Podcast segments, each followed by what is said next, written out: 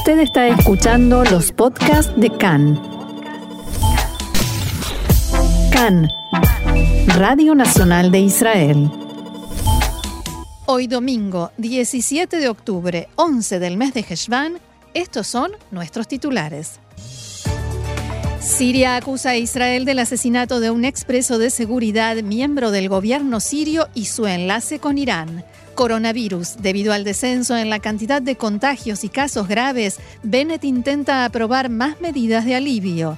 Piratas informáticos intentaron atacar varios centros de salud en Israel.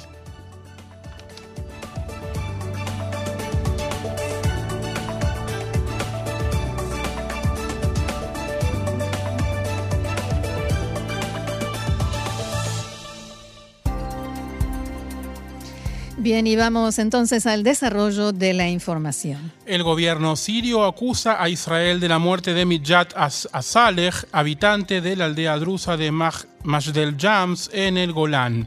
Asaleh fue expulsado de Israel después de haber cumplido dos condenas de prisión por delitos contra la seguridad. En la tarde de ayer murió como consecuencia de disparos realizados por un francotirador en momentos en que se encontraba cerca de la frontera con Israel. Según fuentes sirias, el asesinato fue cometido por una unidad de élite de Tzal. En Israel, ninguna autoridad o fuente allegada al gobierno aceptó hacer comentarios al respecto.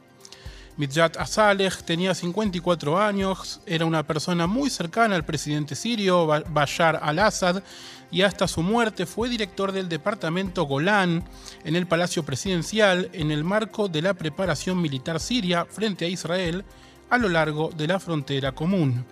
Según los informes en Siria, Asaleh fue asesinado en momentos en que, en que se encontraba cerca de la frontera con Israel y fue atacado por una unidad de élite de francotiradores de Tzal. La prensa siria reportó que fue alcanzado por los disparos mientras se desplazaba en su automóvil hacia su casa ubicada en el área. Sin embargo, no todos los informes coinciden y la cadena Al Jazeera asegura que el tiroteo se produjo mientras Asaleh visitaba una base militar siria. Asaleh tenía estrechas relaciones no solo con el gobierno sirio y trabajaba para él, sino también y principalmente con los comandantes de mayor rango de la Guardia Revolucionaria de Irán. Por orden del presidente Assad, Asaleh servía de enlace con los iraníes y cooperaba con ellos en la preparación de infraestructura en el Golán para el establecimiento militar de Irán en el marco de sus preparativos a futuro para un posible enfrentamiento de Siria e Irán con Israel. El pedido de darle ese rol, esa función, de hecho partió del lado iraní. Ellos se dirigieron en forma discreta al presidente Assad y le plantearon que, abro comillas, se puede confiar especialmente en él porque estuvo en la cárcel israelí. Asales cumplió en Israel dos condenas y en total estuvo 15 años en la cárcel. Fue acusado de espionaje, organización ilícita para atentar contra efectivos de Tzal, colocación de explosivos y planificación del secuestro de un soldado.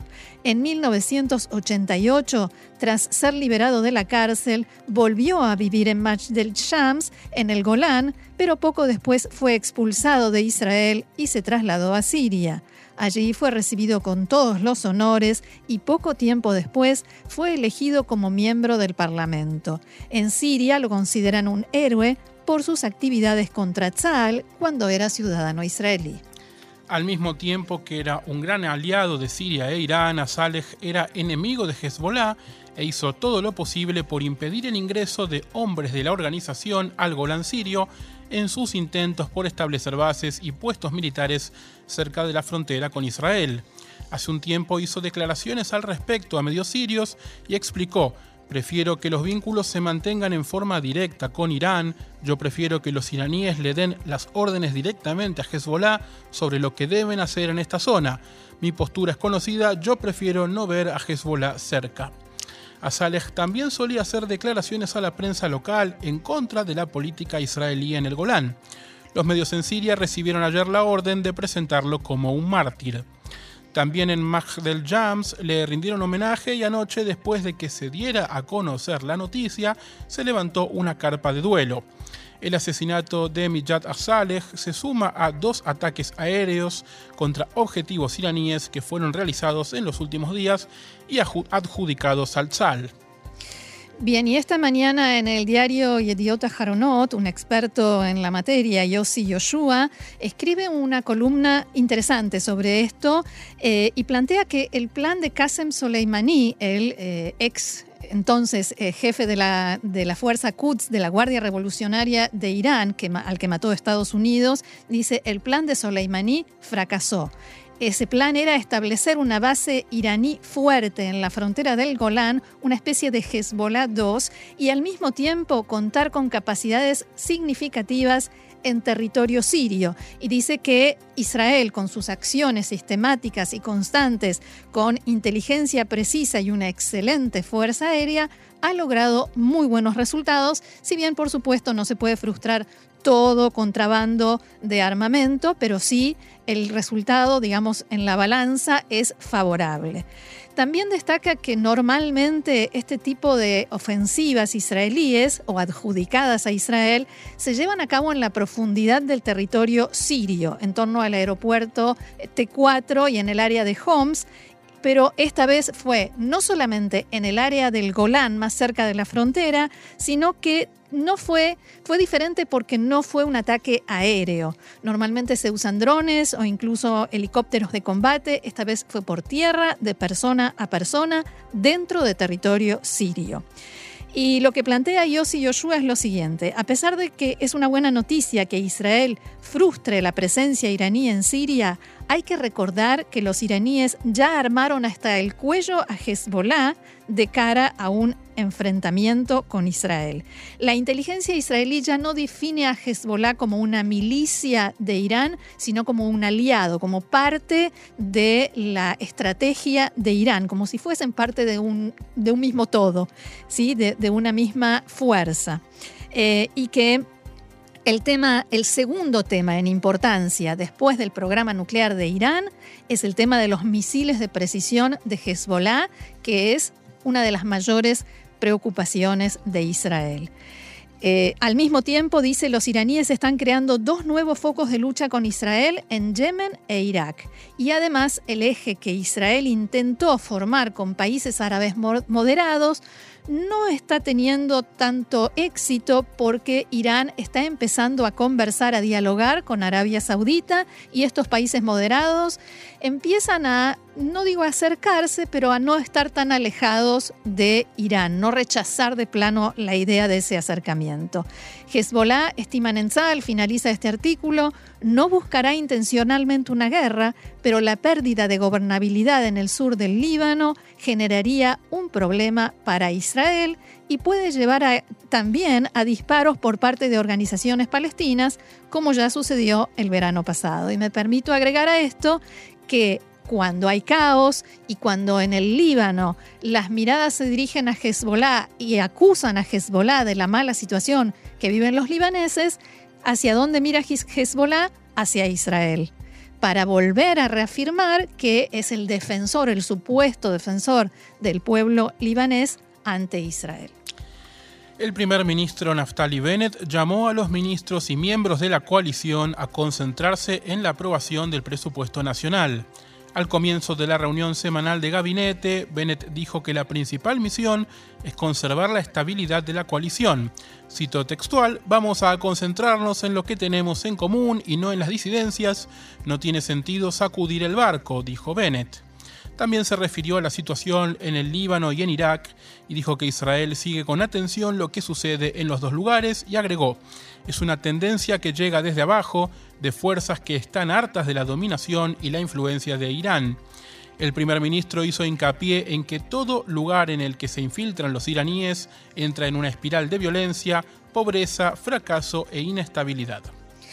Cambiamos de tema. La Dirección Nacional Cibernética y el Ministerio de Salud en Israel informaron hoy que una serie de intentos de ciberataques contra hospitales y centros de salud israelíes fueron identificados y frustrados durante el fin de semana. De acuerdo con el comunicado, las rápidas evaluaciones y una pronta respuesta de la dirección y el personal detuvieron los ataques y no hubo daños. No se informó qué tipo de ciberataques se intentaron o quién pudo haber estado detrás de ellos. La dirección y el Ministerio de Salud también dijeron que en los últimos días han estado actuando para fortalecer el nivel de protección e identificar nuevas vulnerabilidades en el sector salud. Los intentos de ataque del fin de semana se produjeron después de que el centro médico Hillel Yafe en Hedera fuera golpeado con un gran ciberataque de ransomware la semana pasada, paralizando sistemas que podrían tardar meses en recuperarse. Se informó también que el Ministerio de Salud y la Dirección Cibernética todavía están trabajando para restaurar los sistemas de Ilelia Fe de manera gradual y segura tan pronto como sea posible. Algunos procedimientos no urgentes fueron cancelados como consecuencia del ataque, pero la mayor parte del trabajo del hospital continúa utilizando sistemas informáticos alternativos y el viejo y leal sistema del lápiz y papel. Tiene la gran ventaja de que no se puede hackear, por supuesto. Eh, cuando hablamos de ransomware, a veces eh, está bueno explicarlo porque suena muy, muy sofisticado. De hecho, lo es, pero, pero podemos explicarlo bastante fácil. Ni te digo para una abuela. bueno, no empecemos con eso. ¿eh? Un ataque de ransomware básicamente consiste en una especie de irrupción dentro de un sistema y el secuestro de la información para exigir un rescate. O sea, se secuestra la computadora, queda frisada y solamente se ve una pantalla que dice para volver a tener esta información, para recuperar el sistema, generalmente lo que sugiere es pagar mediante criptomonedas a cambio de la clave que desbloquea la información. De acuerdo con lo trascendido a medios locales, al hospital y el IAFE se le prohibió pagar el rescate. Es decir, podrían haberlo hecho, pero por supuesto están intentando recuperarlo con los recursos propios.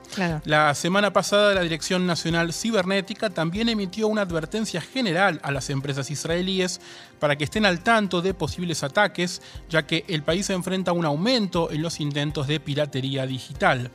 Un informe publicado el jueves que fue encargado por la empresa Google sugiere que Israel es desde el año pasado el país más afectado por los ataques de ransomware. Según el relevamiento hecho por la empresa Virus Total, Israel sufrió un aumento en los intentos de ataques cercano al 600% entre enero de 2020 y septiembre de 2021. La semana pasada Microsoft dijo que había identificado a un grupo de piratas informáticos iraníes que utilizaba sus productos para apuntar contra empresas de tecnología de defensa israelíes y estadounidenses, así como empresas que realizan envíos marítimos en el Medio Oriente. Por otra parte, Google advirtió sobre un aumento de hackers respaldados por el Estado con un informe que se centra en las campañas notables, dicho esto entre comillas, de un grupo vinculado al cuerpo de la Guardia Revolucionaria de Irán. En julio, la firma de ciberseguridad Checkpoint informó que las instituciones israelíes son blanco de aproximadamente el doble de ataques cibernéticos que el promedio en otros países del mundo en particular el sector de la salud del país, que experimenta un promedio de 1.443 ataques por semana. El Ministerio de Salud informó que durante la jornada de ayer se registraron 734 nuevos casos de infectados con coronavirus. Esta cifra representa el 1,63% de resultados positivos sobre un total de 46.700 pruebas. Actualmente en Israel hay menos de 20.000 personas con el virus activo, 388 se encuentran en estado grave y 157 requieren de la asistencia de un respirador. Respecto a la campaña de vacunación, más de 6.200.000 personas recibieron la primera dosis de la vacuna, 5.700.000 recibieron dos dosis y un poco más de 3.800.000 personas recibieron la tercera dosis de refuerzo. Y finalmente, desde esta mañana rige la nueva etiqueta verde Taviaroc, que había sido anunciada para el pasado 3 de octubre, pero que, debido a problemas técnicos, fue postergándose hasta hoy. Por lo tanto, las personas no vacunadas no podrán ingresar a lugares donde se requiera la presentación de esta etiqueta. Según la nueva disposición, cada empresa o negocio debe escanear el código QR de cada persona antes de permitirle el acceso y ya no será válido que la gente muestre solamente una declaración de salud o certificado de vacunación.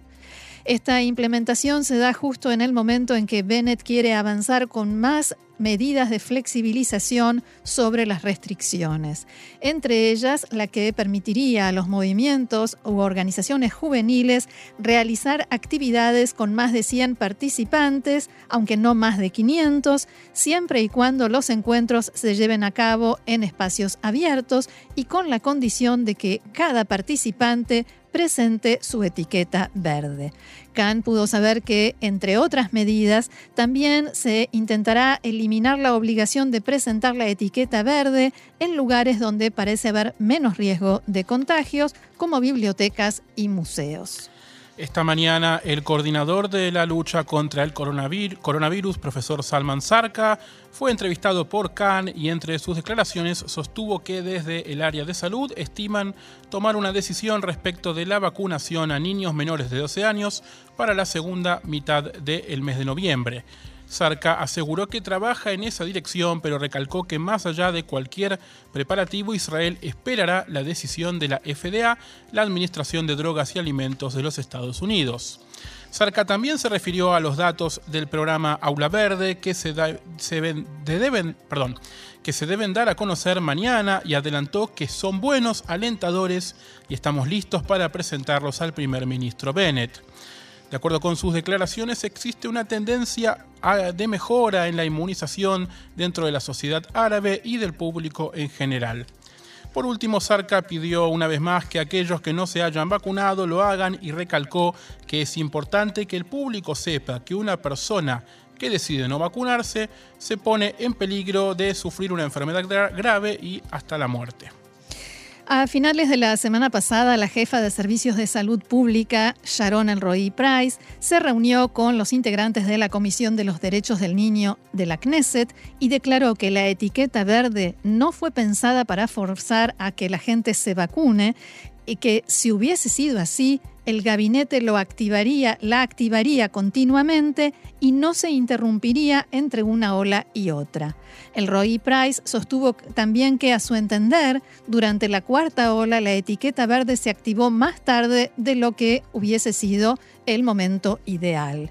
Además, señaló, señaló que los niños son tan parte de la epidemia como los adultos, argumentando que hasta ahora más de medio millón de niños se contagiaron de coronavirus y 11 murieron a causa de la enfermedad. En relación a los niños y la pandemia, un informe publicado por el Ministerio de Educación a fin de la semana pasada muestra que hasta el momento poco más de 23.000 estudiantes fueron vacunados en las escuelas. Y también el Ministerio anunció que el programa Aula Verde ya se encuentra funcionando en todas las escuelas primarias de las 127 localidades que hasta el jueves se definían como verdes. Mientras en Israel se vive una baja de casos, no solamente la cantidad de diagnosticados con coronavirus en general, sino también los pacientes graves, durante el fin de semana trascendió que el primer ministro Naftali Bennett tiene la intención de promover una mayor flexibilización de las restricciones. Según fuentes a las que tuvo acceso Khan, Bennett quiere tratar el tema durante la próxima reunión de gabinete de Corona prevista para mañana lunes, aunque en el encuentro que cada domingo por la mañana comparte con todos los ministros de gobierno la reunión de gabinete, Bennett habló al respecto y sostuvo que estamos ganando la cuarta ola, pero la ola no termina hasta que termina. Recordemos que la última medida de alivio respecto de las restricciones rige desde principio de la semana pasada, cuando se eliminó la obligación de presentar una etiqueta verde en restaurantes al aire libre. De todas maneras, pese a la baja de casos y a que por primera vez en tres meses, el jueves, se registraron menos de 400 enfermos en estado grave, En el Ministerio de Salud consideran que lo más prudente sería esperar antes de implementar una nueva medida de alivio, por lo que se especula con que la idea de Bennett puede provocar cierta tensión o polémica en la reunión de mañana. Funcionarios del Ministerio de Salud que fueron consultados por CAN sostienen que el marco ideal para plantear mayores libertades debería darse, entre otras cosas, cuando el 100% de los jardines de infantes en las localidades verdes se hayan unido al programa de Aula Verde y cuando se comiencen a conocer los primeros resultados de este plan piloto. Según informaron, el primer punto se dará durante el transcurso de esta semana, mientras que el segundo, o sea, los resultados, se publicarán mañana, tal como está previsto por los Ministerios de Salud y de Educación. Por otra parte, y a pesar de la tendencia positiva y la disminución de los contagios, el gobierno tiene intención de aprobar entre hoy y mañana la prórroga del estado de emergencia sanitaria por los próximos dos meses. Uno de los principales motivos es permitir las restricciones que aún existen para los ciudadanos israelíes, como así también la implementación de nuevas medidas en caso de que sea necesario. Este motivo, eh, la la aprobación de esta prórroga también sirve de argumento en el Ministerio de Salud para solicitar que no se avance de inmediato con más medidas de alivio. Habrá que esperar entonces a lo que suceda en la reunión de gabinete de mañana. Cambiamos ligeramente de tema, pero nos quedamos en el ámbito de la salud pública porque los estudiantes de medicina de todas las facultades del país realizan hoy una huelga general en solidaridad con la lucha de los médicos residentes o pasantes.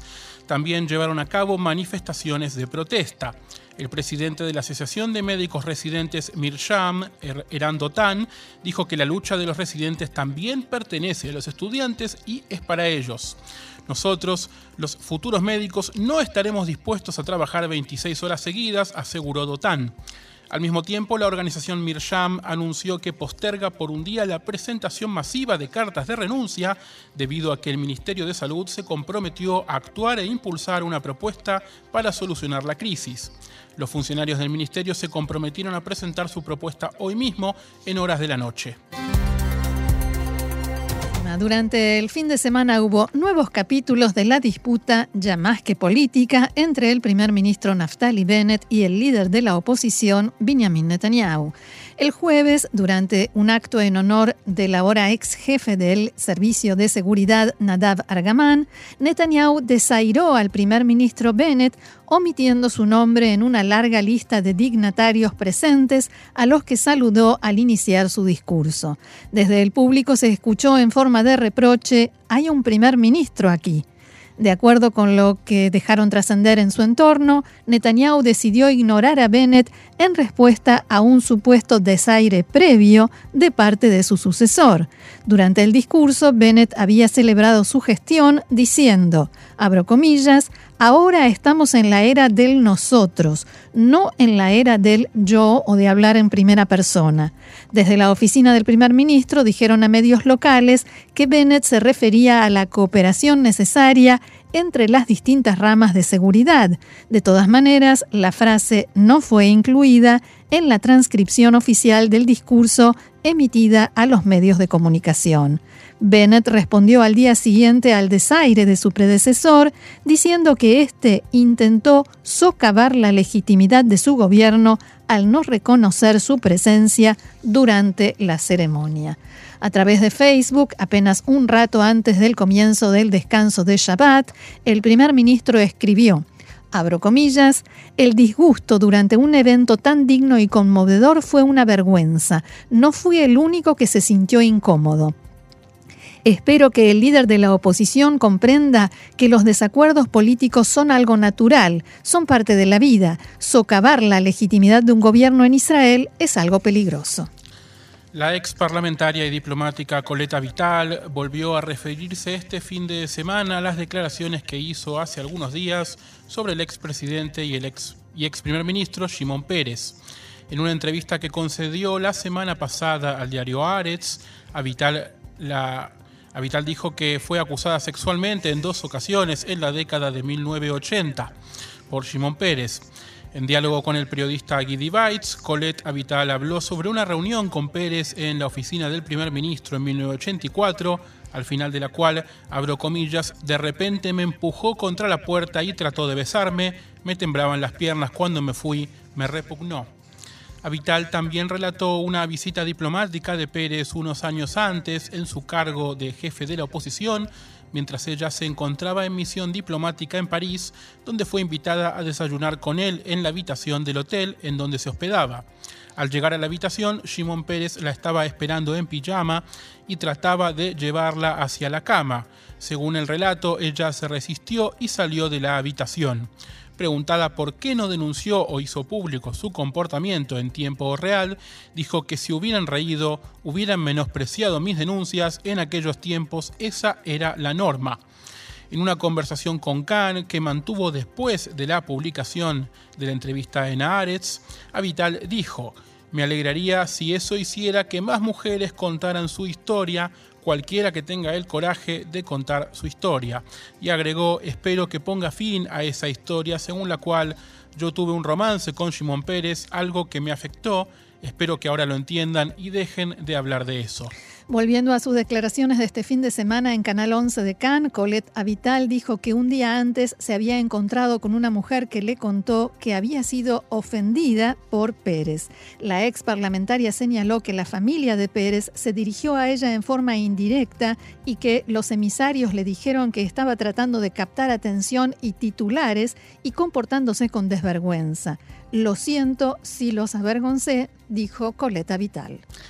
La policía británica identificó como Ali Arbi Ali al hombre de 25 años que el viernes asesinó, asesinó al diputado conservador David Ames durante una reunión con sus votantes en una iglesia de Lake-on-Sea en el este de Inglaterra. Las autoridades británicas anunciaron que investigan el hecho como un crimen, crimen con posible motivación terrorista y que el sospechoso es un ciudadano británico de origen somalí que ha sido detenido al amparo de la ley de terrorismo del año 2000.